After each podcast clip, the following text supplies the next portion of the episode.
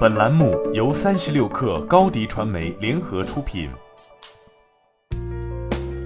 本文来自三十六氪作者李安琪。北京市智能网联汽车政策先行区发布首批无人化示范应用道路测试通知书。百度和小马智行两家企业获准向公共提供主驾无安全员、副驾有安全员的自动驾驶出行服务。北京也成为国内首个开启乘用车无人化运营试点的城市。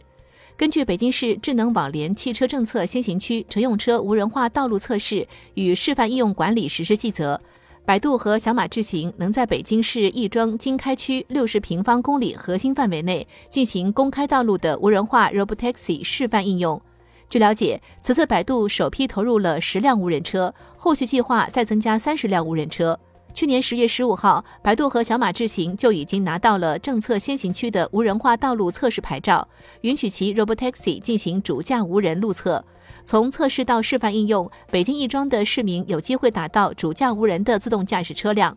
未来，主驾无人的 Robotaxi 还将朝着收费运营的方向迈进。自动驾驶正在步入商业化前夜，寻找各种商业落地方向，成为国内 L 四级自动驾驶公司的重要议题。百度选择了下场造车，其汽车品牌极度汽车将搭载内部自动驾驶技术，首款车型预计二零二三年量产面世。同时，百度旗下自动驾驶出行服务平台萝卜快跑也在尝试将 Robotaxi 商业化。目前，萝卜快跑已在北京、上海、广州、深圳等城市推出自动驾驶载人出行服务。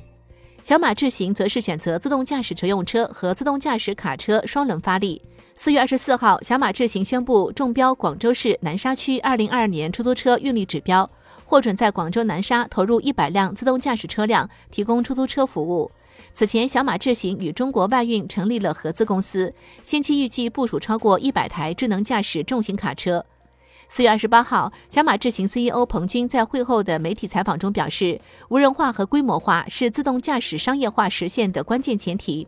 今年小马智行会朝着这两个方向迈进。CTO 楼天成也表示，小马智行过往的技术积累可以为 Robotaxi 在内的领域创造价值，未来可以与汽车产业上下游进行深度合作。同一天，自动驾驶公司文远知行宣布推出前装量产全无人驾驶环卫车。五月起将在广州南沙区全区域开展公开道路测试，首批车队规模将超五十台。目前，文远之行拥有自动驾驶乘用车、无人驾驶小巴、自动驾驶同城货运车和无人驾驶环卫车四个产品线。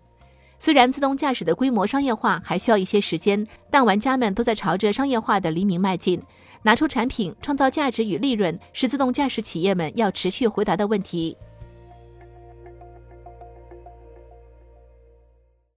你的视频营销就缺一个爆款，找高低传媒，创意热度爆起来，品效合一爆起来。微信搜索高低传媒，你的视频就是爆款。